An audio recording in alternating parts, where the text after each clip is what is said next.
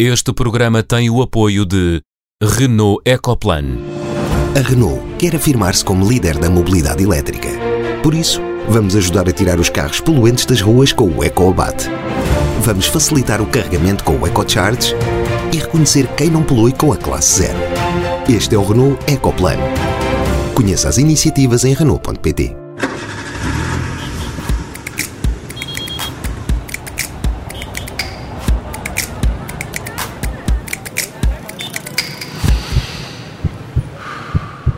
Sejam bem-vindos ao Som Ambiente desta semana, como é hábito a esta hora, com Catarina Grilo, bióloga marinha. Bom dia. O Henrique Pereira dos Santos, arquiteto paisagista. Olá. E a Sofia Guedes Vaz, filósofa do ambiente. Bom dia. No programa de hoje vamos debater sobre a introdução de espécies e na segunda parte conversamos com Rosa Pomar, empresária cujo negócio são os produtos de lã de raças autóctones portuguesas. Para já, os sinais. Hoje, os sinais são atribuídos a Bruxelas numa falsa unanimidade. Henrique, sinal encarnado que é assim uma espécie de verde tinto a quem ou a quê? É, é a lei do clima, é verde tinto no sentido em que não tenho nada contra a aprovação de leis do clima, é encarnado no sentido em que acho razoavelmente uh, inútil. Primeiro, aquilo não é a aprovação de uma lei, é a aprovação da proposta da Comissão, que ainda tem que ir ao Parlamento Europeu e ao Conselho Europeu.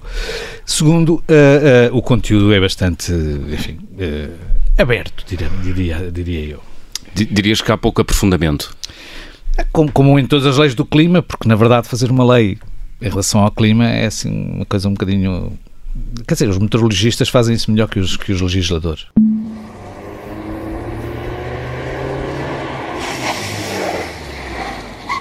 Catarina, sinal amarelo para os 100 dias da Comissão van der Leyen, mas não só.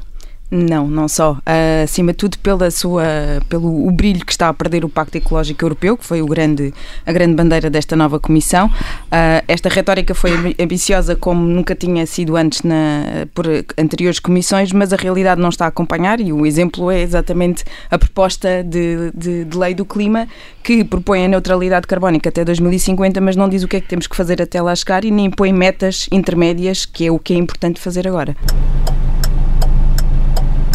Sofia, o teu sinal verde é atribuído ou mostrado à nova lei do clima, aprovada por Bruxelas, há precisamente uma semana. Exato, temos todos aqui uma opinião discordante. Eu, de facto, eu, eu gosto de eu gosto de deste tipo de um, documentos que são uh, marcos na, na, na, política europeia. E este é um facto, marco? E este é um marco. É, é de facto é, é, apenas uma proposta nesta fase. É a proposta de regulamento uh, estabelecendo o framework para atingir a, a neutralidade carbónica em, em 2050. Chama-se Lei do Clima, mas não é Lei do Clima, é a Lei da Neutralidade Carbónica. E, portanto, é isso que é importante. E logo no artigo 1 define-se que o âmbito é a, a, a redução gradual e irreversível das emissões uh, para os gases de efeito de estufa. Uh, são 11 artigos e como é um regulamento, quando entrar em quando for publicado e depois entrar em vigor, entra imediatamente em vigor em todos os países, não é uma diretiva, não precisa de ser transposta. Portanto, eu acho que é aqui um, um, um sinal verde para este primeiro passo uh, neste, neste, nesta caminhada para um tratamento adequado da crise climática que todos vivemos. Muito bem, estão atribuídos os sinais desta semana. Foi notícia nos últimos dias a libertação de um casal de linces ibéricos nascidos em cativeiro. É agora 109 o número de exemplares desta espécie a viver em liberdade em Portugal. É o culminar de um esforço de uma década para reintroduzir uma espécie ameaçada de extinção. Quem não precisou de ajuda foi o urso pardo, que no ano passado foi visto pela primeira vez em 176 anos no Parque Natural de Montezinho, junto à fronteira com Espanha. Isso leva-me à pergunta: quando o homem destrói, o homem deve ajudar ou deve deixar a natureza fazer o seu trabalho? Catarina. É, eu acho que quando, quando, quando de facto temos impactos uh, significativos no ambiente, devemos tentar de alguma forma reparar essa, essa situação. O caso específico do lince era uma, uma espécie que estava em, em uh, que estava em, forte declínio, não é? que estava classificada como em perigo de extinção, e, e estes esforços de, de, reprodução em cativeiro e depois libertação na natureza têm ajudado a, a melhorar o, o número de efetivos, o número de animais animais uh, livres. É óbvio que continuam a haver alguns problemas, um deles que é bastante importante, que tem a ver com, com as ameaças, não é? Que é a questão da ausência de ou os uh, baixos números de coelho bravo, que é Uh, praticamente o alimento exclusivo do lince, o, os atropelamentos e, e em geral, a má conservação dos habitats preferenciais do lince ibérico. Um, contudo, continuo a achar que, apesar disto tudo, que é um programa que, que, faz sentido ter, mas que precisa de ser acompanhado de outras, de outras medidas no terreno, exatamente para que os esforços de introdução Portanto, todo o programa de reprodução e depois a introdução na natureza uhum. tenham, sejam bem-sucedidos. E isso passa por uh, trabalhar os habitats? Sim, passa para medidas de conservação efetivas no, nesses habitats, passa uh, eventualmente, não sei exatamente relativamente à população do coelho bravo, uh, o, que é que, o que é que se poderá fazer, mas certamente que o Henrique terá uma opinião sobre o assunto. Vamos lá, Henrique. Catarina uh, desafiou-te. Exato, tenho, tenho uma opinião e, e não é tão festiva, digamos assim. Uh, isto tem a ver com a dinâmica das espécies. Eu, eu acho que há em toda esta discussão uma razoável. Uh, uma razoável. Eu vou-lhe chamar ignorância, mas a palavra é excessiva, mas agora falta-me outra. Sobre, uh, sobre, sobre Darwin e sobre a teoria da evolução. O, o que se passa é que a Península Ibérica sempre foi rica em coelhos, aliás, o nome de Ibérica terá alguma coisa a ver com isso. E, e os linces da Península Ibérica especializaram-se numa presa abundante. Ora, os coelhos têm uma característica que é a seguinte: reproduzem-se como coelhos. E, portanto, nascem muitos. É? É mas depois, de vez em quando, têm umas epidemias como esta que nós temos agora, mas às vezes mais letais. Controle populacional, não é? Exatamente, e têm umas quedas abruptas de, de população, como aconteceu, por exemplo, na mixomat com a mixomatose nos anos 50, que matou 90 a 95% da população de coelho na Europa como aconteceu com a, a pneumonia hemorrágica viral uh, nos anos 80 e como voltou a acontecer uh, em 2011, uh, eh, embora com, com, com, menos intensidade, porque estas epidemias não são, não são todas iguais, variam. Ora, por causa desta, desta curva sinusoidal, portanto, com muitos altos e baixos uhum. na, na, população de coelho, o lince também reflete este, esta dinâmica. E, portanto, nas alturas em que, fa que falha o coelho, os linces ah, desaparecem praticamente. Mas o homem pode aparecer aí como fator de correção e de equilíbrio ou não? Pode, tem pouco. Quer dizer, o homem tem a mania que sabe que consegue fazer muita coisa, mas tem muito menos importância do que pensa. E nesta matéria tem relativamente pouca importância. Aliás, é muito curioso. Mas os números não dizem isso. Nós não tínhamos linces há 10 anos e hoje já temos 109, como exato, acabei de dizer. Exato, mas também é verdade antes de 2011, não é? Portanto, o que é que, o que, é que acontece? Quando nós começamos a, a, a ter o aumento de população de lince, nós dizemos é por causa das políticas de conservação. Quando temos diminuições, como tivemos em 2011 ou antes, nos anos 80, dizemos é por causa do coelho e das viroses. Muito bem. Então, mas, não, então... não foi apenas pelo declínio do coelho, não é? Ah, seguramente que foi. Não Sim, há não nada apenas, sobre isso. Não apenas. É, todos os outros fatores são, são razoavelmente irrelevantes. Eu, eu, que, que outros fatores?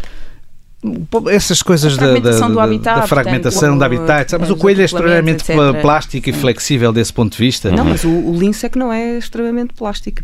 Não, exato. Por exemplo, no, o lince não pode ser, não vai ser, não vai aparecer na malcata porque a malcata já não tem as condições de habitat que tem agora o Guadiana, não é? Quer dizer, a quantidade de coisas que eu já ouvi dizer que não ia acontecer e que aconteceram, um dos linces mais famosos deste, desta recuperação estava ali ao pé de, no, no, na, costa, na costa alentejana, no meio de uma zona de caça, e esteve lá há dois anos e depois foi morrer aqui, alguns em, ao perto de Remaior, ou assim de género, numa estrada. Mas esteve lá pela simples razão de que havia coelho. Isto é, é que mais pessoas também estão onde há emprego.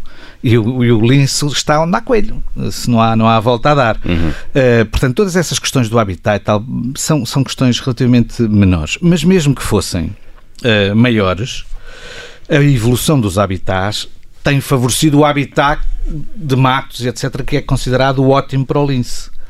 Mas não é por isso, por haver habitat favorável, que o lince lá está. Ou há coelho ou não há coelho. Mas pois o habitat que é bom para o lince também é também bom para o coelho. Também é importante, exato. Sim, com certeza, mais ou menos, porque o coelho não gosta dos matos tão fechados, tem que haver algumas clareiras e tal e tal. Mas independentemente disso, como eu digo, os coelhos reproduzem-se como coelhos e, portanto, quando não há nenhuma, nenhum fator ligado a estas doenças, eles explodem e o lince explode, digamos, com alguma, algum desfazamento.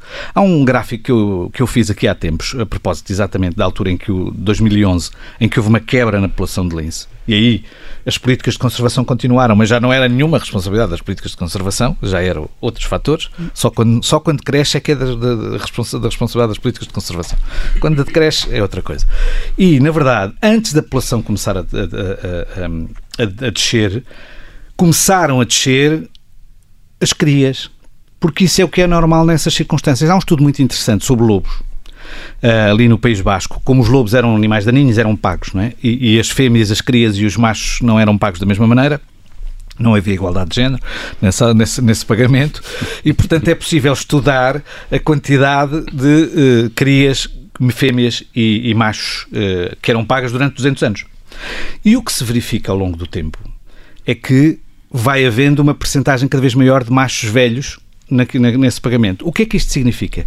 Significa que o problema não é a perseguição direta, que nós temos tendência a dizer que é a caça, que é a perseguição direta, porque se fosse, e as condições de habitat fossem muito favoráveis, a espécie responderia tendo mais crias e tendo ninhadas maiores porque é isso que faz. Eh, o problema de haver ou não haver recursos tem a ver com, com, sobretudo, com a mortalidade infantil e com a quantidade de crias que uma fêmea tem. Mas aí, nesse exemplo que estás a dar, não tem a ver também com o facto, não sei se era isso ou não, de o, o pagamento pelos diferentes indivíduos ser, por exemplo, mais alto para os, os machos. Mas são muito mais difíceis de apanhar, por isso é que o pagamento era maior. Uh, Sim. e, portanto, ao longo de 200 anos sempre foi mas maior. podia ser por isso, não é? Quer não, dizer, mas não foi. Não, não, não, não é, Vai-se atrás é. daqueles que, que dão tá mais bem, dinheiro. Mas durante, durante 200 anos andaram a fazer isso e, não, não, hum. e, e, e, a, e a proporção variou. Uhum. É?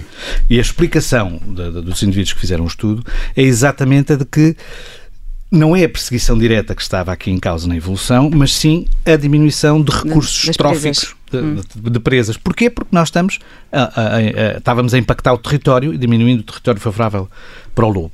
No caso do lince, tem muito a ver com as, com as doenças dos, do, dos coelhos.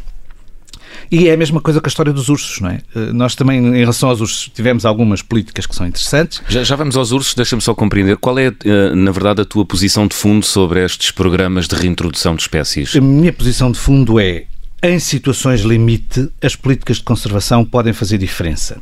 E, como nós sabemos que existem quedas bruscas da população de coelho, é bom que tenhamos um seguro de vida em relação ao lince. Isso é bom que ele exista acho que é muito mais barato trabalhar com os jardins zoológicos de maneira a haver uma população de lince diversificada uh, geneticamente nos vários jardins zoológicos que, que, não nos custam a nós contribuintes do que e... ter um galinheiro de linces eh, lá embaixo em Silves que é o que aquilo é, é um galinheiro de silves, é um galinheiro de linces. Mas os jardins zoológicos estariam, estariam, habilitados para fazer eh, sim, reprodução sim, em cativeiro? Uma boa parte dos jardins zoológicos uh, atuais, atuais, fazem políticas de conservação e têm políticas exatamente. de troca de, de, exemplares exatamente para fazer conservação e, e manter, manter, a, a diversidade genética, diversidade genética uhum. e participam de facto nisso e têm uh, programas fortes desse ponto de vista. Isso é incomparavelmente mais barato do que ter o tal galinheiro de linces lá, lá em Silves. Então, aquela, um então aquela medida de compensação da construção da barragem de Odloca, que é esse tal uh, centro de, de, reprodução em Silves, a quem tu chamas galinheiro, foi um erro. Não, não, não foi um erro. Eh, quer dizer, eu poderia agora estar a dizer que não foi um erro porque fui uma das pessoas que assinaram isso e que propuseram isso. Eu estava na avaliação de impacto ambiental dessa barragem. Na verdade, não era ali, era noutro sítio, mas é, independentemente disso, não é um erro porque nessa altura está-se numa situação muito difícil em relação à população de lince. E, portanto, nessas circunstâncias... Que era nula em Portugal. Uh, sim, era nula, provavelmente apareciam uns bichos que nós uh, não, não, não, fazíamos o mesmo esforço de andar à procura deles, podiam aparecer porque eles. Uh, Vinham os migrantes de Espanha. Exato, há, há, há, uma alturas em que eles divagam muito. e, portanto, não é, não, é, não, é, não, é, não é um erro nessa altura. Uhum. O que é um erro é continuar a gastar rios de dinheiro numa política que neste momento não é precisa.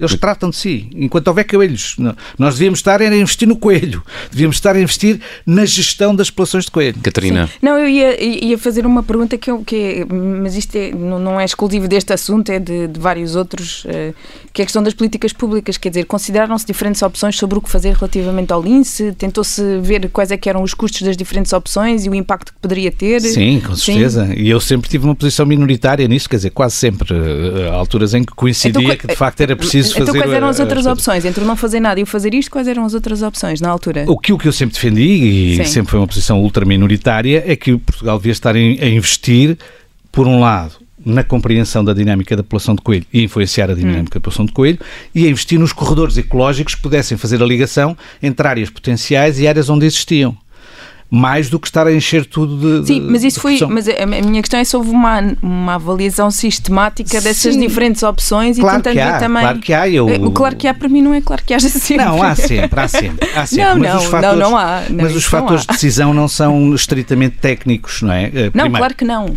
não. Podem ter sido e eu estar errado, primeiro Sim. ponto, não é? Isso é, acho que é, é uma Nem hipótese bastante ser estritamente forte. técnicos, não é? Não, é uma hipótese forte na medida em que eu estive sempre em minoria, portanto provavelmente estava errado. Agora, independentemente disso, essa, essa, essa, essa avaliação é feita. E é, só que é incomparavelmente mais interessante para um decisor que, que, que, faz alocação de recursos públicos, poder libertar linces, poder ter os linces em cativeiro, etc., do que andar a investir em roçar mato, alguns num corredor qualquer. Não, não é? se vê, é isso? Não se vê, não se vê. Para além disso. E é muito mais complicado, imagino eu, a tentar lidar com os proprietários dessas áreas todas e. Não é? Dizer, Sim, é, é, muito mais é, gratificante para os técnicos não é só questão de, de conservação. Não é só é questão de ser gratificante, é do ponto de vista técnico ou de, de exigência, de exigência do Estado a dizer vai ter que fazer isto que é por causa do, por causa do lince, não é? Quer dizer, mas pode não ser que... ter que fazer, pode ser, olha, se fizer isto nós pagamos-lhe isto. Atenção, pode ser sim. positivo. Mas nessa altura vamos ter uma parte da sociedade a reclamar com os técnicos que estão a discutir com os caçadores a melhor maneira de fazer uh, a conservação do lince quando os caçadores são psicopatas e matam animais e não gostam da natureza. Quer dizer, isso tem custos políticos, tem custos claro, claro. E é isso, sociais. Eh, temos que falar do urso. Eu acho que... Diz, Sofia, diz, diz. Pois é, eu também quero falar. Muito bem. não, eu acho que, uh, como em tudo, há, há uma hierarquia na, na, na, gestão de ecossistemas e a reintrodução, se, sem dúvida nenhuma, é um mal necessário, não é? Está cá embaixo. O que é necessário fazer é uma boa gestão dos ecossistemas para que uh, uh, a ecologia, como, como o Henrique diz, é um, é um, um processo muito complexo, não é? E, e, a, e, a, relação entre todas as espécies que existem não é assim fácil e, de facto, estão todas interligadas umas com as outras. Mas nós temos, e, portanto, um, nós, nós homem com H maiúsculo, temos o dever... Ser humano Sim. Ser humano tem, bem dito, tem o dever de, de, de responder uh, uh, quase como se fosse um utilizador pagador um, não, aos acho... desafios que se lhe colocam? Eu, eu, não, temos é que ter respeito pela natureza, não é? E uhum. temos que considerar que a natureza tem um valor intrínseco que vale só por si e não só por, por nos ser útil. E isso acho que é fundamental. Uh, e, portanto, e a biodiversidade é um dos grandes problemas da, da deste planeta, da humanidade e, e, dela própria, embora ela depois se vai, vai se safar mesmo que nós não nos safemos, ela hum, não acaba. Mas eu acho que esse, esse, esse cuidado que nós temos que ter com a biodiversidade e os ecossistemas é fundamental. E, portanto, esta, esta coisa de, em vez de fazer os, os linces, devíamos fazer os coelhos, não, devíamos fazer tudo. se, nós reintroduzimos o lince, é uma estupidez não estarmos também a, a, a tratar eh, da, da população do, dos coelhos. E, portanto, o que é preciso é, é, é saber, conhecer bem a espécie.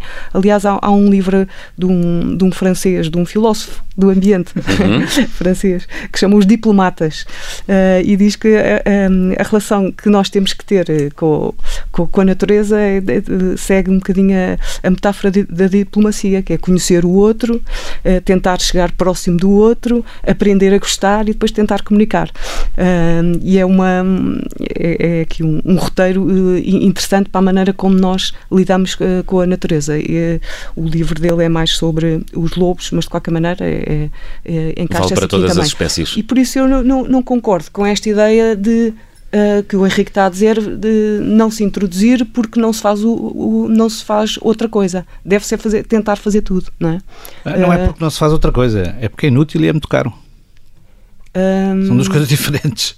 não é inútil porque neste momento uh, a população estava praticamente extinta nos anos 50 e 80 e agora existem 800 linces ibéricos porque a população não é só portuguesa é portuguesa e e, e quando vier uma nova epidemia de coelho voltam outra vez aos 200 e depois voltam outra vez aos 800, mas se não... Exato, mas esse se não, que é o meu ponto. Não, mas, não, mas se o não Henrique, houvesse... Henrique é um otimista. Nós não, se não houvesse introdução, não havia ninguém, nenhum agora. Em e, situação portanto... limite, eu admito a introdução. Já disse que é bom termos um seguro. Acho que a maneira mais eficiente, porque os recursos não são infinitos, é fazer isso com os jardins lógicos. Os, os jardins lógicos são, também são fim de linha, não é? Claro, mas os mais barato que o fim de linha que temos atualmente. Muito bem, não, não vamos chegar a consenso, já percebi. Temos que olhar para as contas. Temos que olhar para... Exatamente. Não, Temos que é- olhar mas- para as contas. Mas, é- mas, é- mas quando eu digo olhar para as contas, é, é como um dos critérios e um dos fatores, não é o único, não é? Claro. Quer dizer, Temos a de olhar para o tempo, estamos a chegar ao final da primeira parte. porque já, tempo é se- dinheiro, não é, João? já a seguir, a música de elevador. Catarina, a música de elevador desta semana foi escolhida por ti, qual é? Então, é para, Rapidamente. é para todos nós pela nossa percepção de risco distorcida. Estamos aqui em vias de quarentenas voluntárias por causa do coronavírus, ah, que, é uma ameaça real, mas que é desproporcionalmente inferior àquilo que são, por exemplo, os efeitos da- das alterações climáticas, que é uma coisa que nós já sabemos que vão acontecer há 30 ou 40 anos, já estamos a experienciar, mas estamos muito abalados com o coronavírus, mas não estamos a ver aquilo que está a acontecer à frente dos nossos olhos. Eu acho que nem sempre podemos comparar os problemas. Ah, e de facto o problema do coronavírus não, não sei se é equivalente. É, é- é outra vez esta ideia de estar a comparar um bocadinho alhos com bugalhos. Acho que de facto morrem mais pessoas de poluição do ar do que de coronavírus. Mas uma pandemia tem que ter uma determinada gestão e um problema que se vai eh, assim que Sem tá- dúvida, tá mais- mas, mas o nível de alarmismo para e de pânico é completamente desproporcional à, à dimensão da ameaça e à, à sua permanência, não é? Sim, o pânico, ninguém concorda Pânico. com o pânico, claro. Muito bem. tem que ser. Chegamos ao final da primeira parte. Na segunda parte do Som Ambiente desta semana, vamos conversar com Rosa Pomar, empresária que se tem dedicado à lã portuguesa. Até já.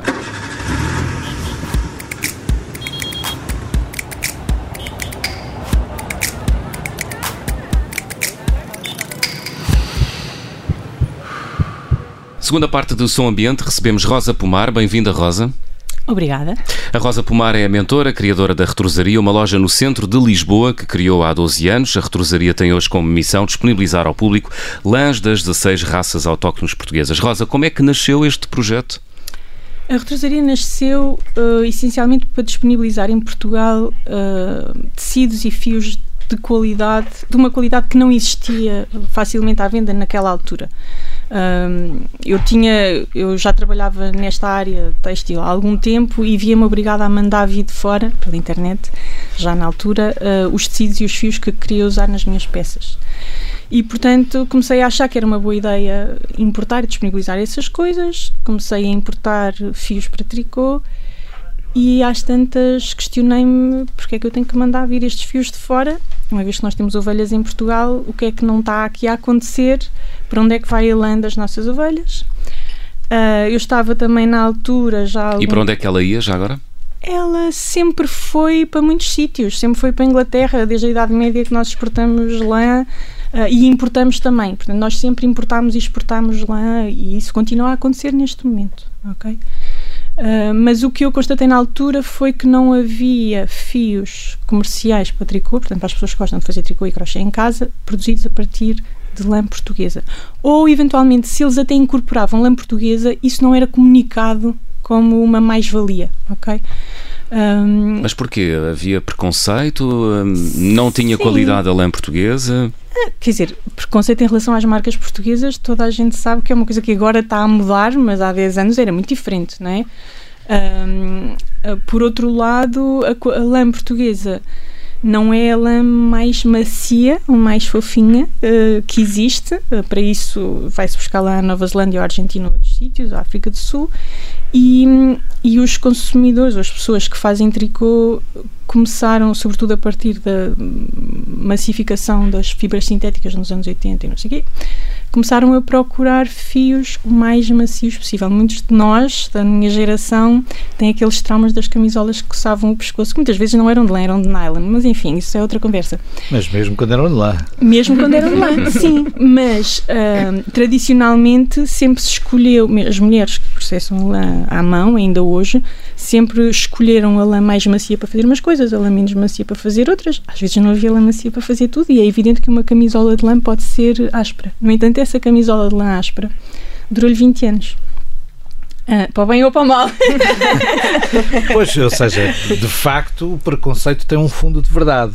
Isto é, há uma característica da lã portuguesa que os consumidores, eh, de certa maneira, hum, não, não, não valorizam. É assim, para já nós temos nas tais 16 raças, e eu ainda não tenho fios de lã uh, das 16 raças, e algumas delas não dão para fazer lã para tricotar, ok? Uhum. Uh, mas temos lã que vai do macio ao muito áspero, ok? Nunca vai é ao tão macio como a lã da Zelândia. E o que é que se faz à, à lã áspera? O que é que tapetes, fazemos? Tapetes. E fazemos... E feltros? E não, os filtros não são com a lã muito áspera, não. são com a lã da Serra da Estrela. Os bureiros, não é? São com a lã Sim. da Serra da Estrela, que é uma lã cruzada, digamos assim, intermédia. ok? E é. essa qualidade da, da lã das ovelhas tem a ver com a raça da ovelha? Tem. É, pensem nos cães. É uma Sim. boa analogia para pessoas que não percebem nada de ovelhas. Não é? Nós temos canis, temos perdigueiros, temos uh, huskies e, portanto, vocês sabem que o toque é muito diferente nas uhum. ovelhas ou em nós próprios é exatamente a mesma coisa. O que a indústria também faz muito é eh, usar lãs que não são assim tão macias e cobri-las de amaciadores químicos fortíssimos e fazê-las passar por banhos químicos para as tornar mais macias. E portanto aí a lã já não é grande coisa, mas o toque é maravilhoso no, no querer das pessoas porque está coberta de plástico, literalmente de plástico os meus fios não têm esse tipo de tratamento. No entanto, eu tenho fios que, se vos mostrar, acho que vocês vão dizer que são suaves. Não trouxe aqui, porque também. Né? Na rádio não se nota fazer, muito. Já não se nota muito, mas podia, podíamos ouvir-vos a dizer: Ah, sim. mas sim, o nosso merino, o nosso merino português, o merino, que é uma palavra que as pessoas associam, não sei o que é que para vocês quer dizer merino. É um tipo de lã? Não, é uma raça. É uma raça. É uma raça originária da Península Ibérica e que durante muitos séculos não podia sequer ser exportada. Era uma coisa valiosíssima. Hum. Nós tínhamos essa lã, nós, sobretudo os espanhóis, uma lã que era tão boa que não se deixava sair animais para, para manter esse recurso na Península, não é? E que depois, a partir do século XVIII, sobretudo, se começa a espalhar pelo mundo e que os australianos, uh, franceses, etc., melhoram. Portanto, eles lá fora melhoraram essa raça e nós aqui não, para o bem ou para o mal também. E, portanto, eles conseguiram animais que têm muito mais lã e lã muito mais suave, e os nossos merinos aqui continuam a ser uns bichos bastante parecidos com o que eram de antes. Têm uma lã boa sim, mas não tão boa como essa. Boa se o objetivo for esse, porque a luta, agora estou aqui a falar muito seguida, mas o meu objetivo com, com este projeto é mostrar às pessoas que nem sempre elas querem a lã mais macia de todas. Porque uma coisa é se nós queremos uma camisola de gola alta, ou um cachecol, ou qualquer coisa que está em contacto direto com a pele do nosso pescoço, que é de facto irritável, não é?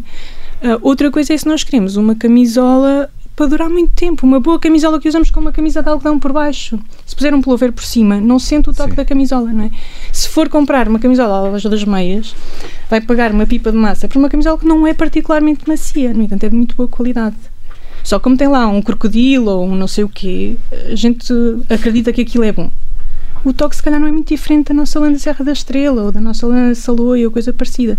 E essas lãs menos macias são muito mais duráveis são muito mais interessantes deste ponto de vista. Se calhar não são bons para vender camisolas novas todos os anos, todas as estações, ou para eu vender milhares de novelos, mas são bons para eu saber o que é que estou a dizer à pessoa que compra um novelo. E eu, quando diz isso à pessoa, como é que as pessoas reagem? Depende muito das pessoas. Quando entra uma senhora de 50 anos, entra na loja e diz: Eu quero lã de bebê. Né? E eu digo: Pronto, os bebés não têm lã, as ovelhas é que têm. O que é que a senhora quer dizer com lã de bebê? E as pessoas ficam a olhar para mim com um ar muito espantado lã de bebê. E eu vou e pego num novelo de merino português, não tratado, não lixiviado, não tingido, ponho numa mão. E depois pego numa coisa comercial coberta com esses tratamentos de energia e ponho na outra. E as pessoas ficam, percebem que há ali uma grande diferença, percebem que há um fio que é muito pouco processado e outro que é muito processado e muitas vezes demoram a decidir. Há umas que querem mesmo aquela coisa que viram na revista, que não sei o quê, que não interessa sequer se é lã ou se é poliamida, ou se é nylon ou se é não sei. E há outras que percebem que se calhar é mais interessante pôr junto da pele de um recém-nascido uma coisa que tem o mínimo possível de tratamento. E eu tenho lá três ou quatro peças de roupa do meu filho que ele usou na maternidade, em cima da pele de merino português. Ele nunca teve uma alergia, não tem uma alergia respiratória, não tem eczema, não tem absolutamente nada. Pode não ter nada a ver uma coisa com a outra. Exato. O que eu estou a dizer é que ele não, ele não, não, ele não mas, ficou com é manchas na pele, não Sim, ficou... Mas deixa-me só fazer uma pergunta. Diga, é, diga. É normal que a pessoa também pense no bebê que tem em casa, digamos assim, Exato. assim. Porque se for um bebê extremamente sensível, uh, e há alguns que têm de facto um chatices de pele permanentemente, Exato. Exato. provavelmente vai valorizar a inexistência de químicos e tal uhum. e tal. Mas, ao mesmo tempo, também quer uma coisa relativamente quer dizer, que, que não vai irritar, não é? Exato, exato. Se tiver um bebê daqueles que se pode jogar a bola com eles, quase. Uh, Mas o, tá o que eu acho é que a gente também faz o bebê. Já agora, a lã é um, é um produto potencialmente alergénico ou não? Uh, o que é mais potencialmente alergénico e mesmo assim é raro é a lanolina, que é a gordura que as ovelhas segregam para impermeabilizar a lã e que é um cicatrizante de primeiríssima qualidade, que se usa tanto tradicionalmente na Serra da Estrela como nos cremes para cicatrizar as gretas dos mamilos, das mãos uhum. de amamentar, etc. Algumas pessoas fazem alergia à lanolina, ok? Um, uma lã que, portanto, se vocês de certeza que já viram naqueles anúncios de shampoo o cabelo aumentado com as escamas, uhum. okay? pensem numa fibra de lã, é ele exatamente assim. Quanto mais suave ela for, menos mais pequeninas são essas é? escamas. É? Portanto, um bebê com pele atópica ou com não sei o quê, se calhar temos que ter cuidado com o que é que lhe pomos em cima. Se calhar é melhor não ser lã, mas se calhar também é melhor não ser poliéster ou uma Sim. lã toda super wash, é melhor ser algodão ou sei lá, outra Sim. coisa qualquer. Rosa, estamos a meio da, da segunda parte, ainda temos algumas perguntas para lhe fazer. Gostava Força. de perceber. Uh, com quem é que trabalha nesta altura? Criadores, associações de criadores de, de ovelhas trabalho, de raças autóctones portuguesas? Sim, então trabalho diretamente com alguns produtores, portanto, pessoas que têm ovelhas. Trabalho muito e tento trabalhar cada vez mais com as associações de produtores que têm posturas extremamente diferentes em relação a tudo isto. Portanto, temos associações como a Ancorme, que é a Associação dos Criadores de merino, da Raça Merino, branco e merino preto, que está já muito virada para a questão da lã. São os únicos que estão, que fazem exaustivamente uh, medições, portanto, eles têm que pesar todos os animais e avaliar o crescimento, etc. E eles também já estão a avaliar a qualidade da lã em todos os animais inscritos na, no livro genealógico. Uhum. São os únicos que estão a fazer isto. Portanto, quando diz trabalha com, significa que lhes compra a lã para depois fiar não, aqui em Lisboa? Não, não. Uh, significa, significa que com cada um deles, cada uma dessas associações, eu tenho de estabelecer uma relação e ver o que é que eu posso fazer por eles e o que é que eles podem fazer por mim. E consoante a associação de que estamos a falar são coisas extremamente diferentes. Pode então dê-nos, exemplos, exemplos. De, de, de, coisas que têm feito por eles e de coisas que eles têm feito por si. Ok, então, o que é que eu tenho feito por eles? Uh, chateá-los, imenso. Com a Ancor, acho que tem havido uma boa troca no sentido em que eu já fui falar para os criadores, mostrar-lhes que a lã não é só um subproduto, tentar eh, fazer um bocado. Mas a lã é um subproduto? A lã é um subproduto de origem animal de categoria sim, 2. Sim, tudo bem, mas para o produtor eles produzem leite para fazer queijo da serra e depois a lã vem por arrasto ou há produtores que se dedicam a ter a melhor lã possível? Em Portugal a lã é um subproduto neste momento. A lã mais valorizada comercialmente é precisamente a das raças meninas, em que já tem um valor interessante. No entanto, quando falamos em valor interessante, estamos a falar um valor que ultrapasse a despesa da tosquia, ok? Sim. Só. Só, pois. Só. Ah, então é muito pouco. É muito pouco, mas uh, em, em mas muita... isso bate certo com aquilo que é a utilização tradicional do rebanho. O rebanho não está lá para produzir lã, o rebanho, o está lá para produzir, produzir ou leite ou carne e antigamente para produzir estrume. Não, e antigamente uh, para produzir lã, não é? Temos sim. que pensar que há 100 anos as pessoas cá vestiam de linho de lã. Sim, sim é? de acordo, mas, mas o rebanho estava lá sobretudo para produzir estrume. A lã era um subproduto valorizado, sim, mas um subproduto. Não, eu acho que não pode dizer isso. Acho que pode dizer isso a partir dos meados do século XX. Até aí a lã não é um subproduto, era, uma, era um produto muito importante. Aliás, as ovelhas não eram chamadas o gado ovino, eram o gado lanar. Lanar. É assim que aparece na bibliografia toda até os meados do século XX. Isto quer dizer alguma coisa. Isso é muito interessante. Sim, é muito sim. importante. Ela era um produto importante e, e, nas exportações portuguesas sempre foi. Uma, exatamente. E era considerado até uma lã de, de, de, muito boa qualidade. Quanto ao resto, depois podemos sim, falar sim, mais tempo sobre qual era o papel dos rebanhos nessa coisa. Mas atualmente não há propriamente produtores de lã. Não. Há produtores de, de, de ovelhas não que há, também produzem nem lã. Nem pode haver, ok? A ovelha tem de ser sempre explorada em todas as suas vertentes. Portanto, não se pode ter um animal só para vender lã. Eu julgo que mesmo na Nova Zelândia, Sim. etc., há também depois uma exploração Sim, da carne, etc. Okay? Agora a minha pergunta é: os, os seus clientes estão disponíveis a pagar mais no, se tiverem consciência do que isso significa do ponto de vista de gestão do território, de gestão dos fogos, de manutenção dos rebanhos ou não? Uh, estamos a falar dos meus clientes portugueses ou do resto do mundo? dos seus clientes. Exato. Eu não sei quais são.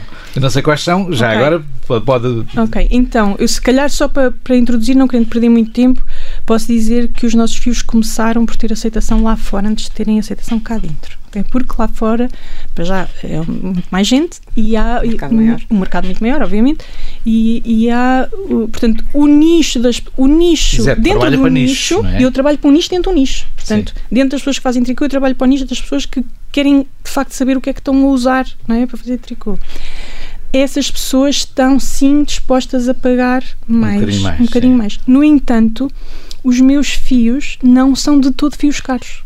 Ok? Porque como eu consigo produzir tudo localmente, eu, a lã é portuguesa, os, todos os espaços da, da manufatura da Sim. produção são cá, eu consigo um produto final que não tem um preço Mas de se ele não paga a tosquia, ou se paga, enfim, resvés a tosquia, significa que à partida estamos a falar de um preço que é baixo para o produtor. Estamos a falar de um preço que é baixo para o produtor, mas eu estou a pagar desde sempre acima do preço de mercado ao produtor. Essa Sim. tem sido a minha, tem sido sim, uma sim, sim, coisa sim. muito importante para mim. E para o ok? consumidor, depois como é que fica comparado com outros fios? Ah, fica muito bem, fica muito competitivo ainda. Sim, sim. Ah, para já, uh, comparando com fios para o mesmo nicho de marcas estrangeiras, o meu é muitíssimo mais barato.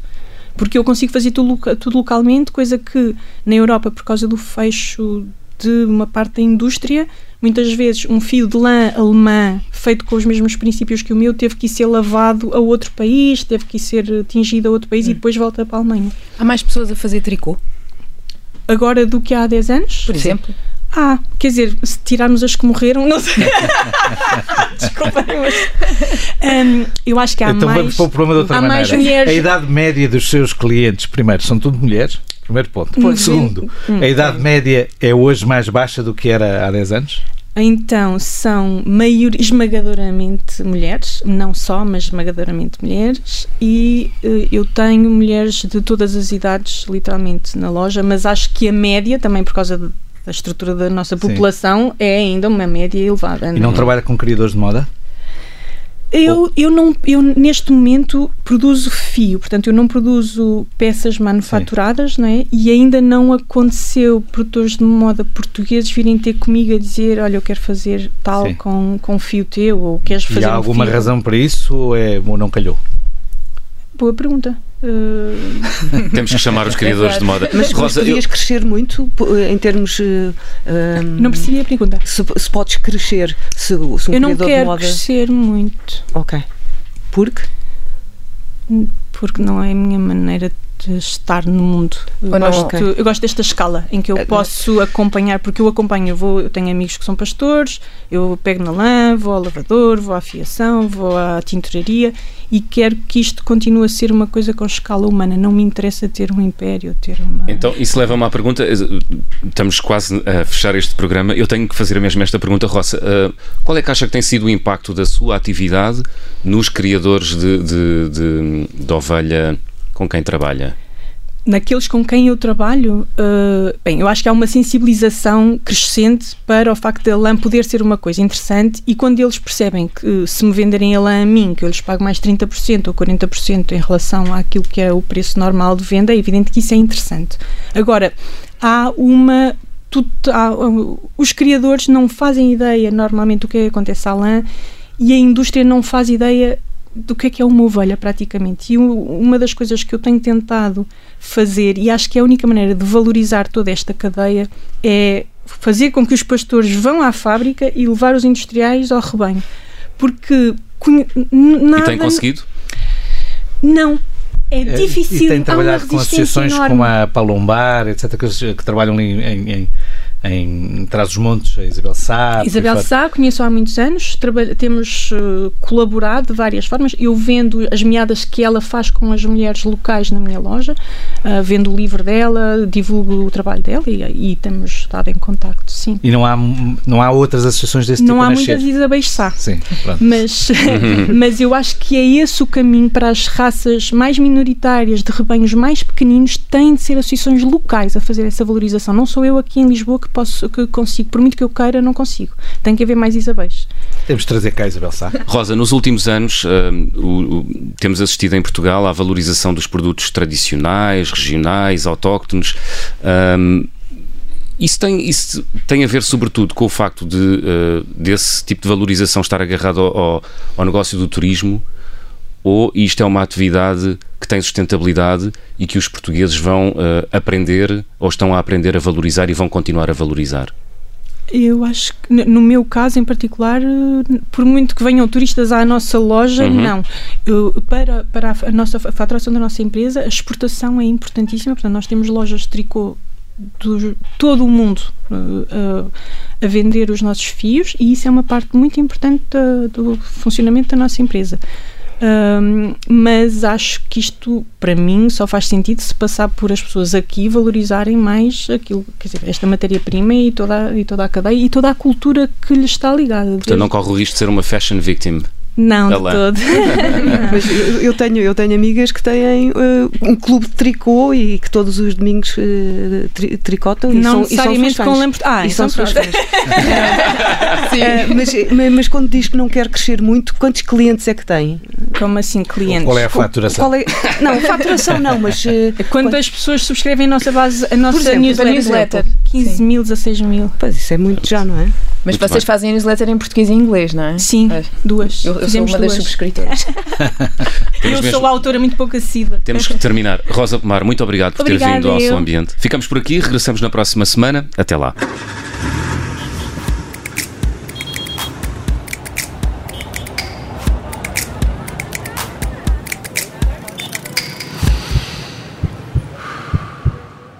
Este programa teve o apoio de Renault Ecoplan.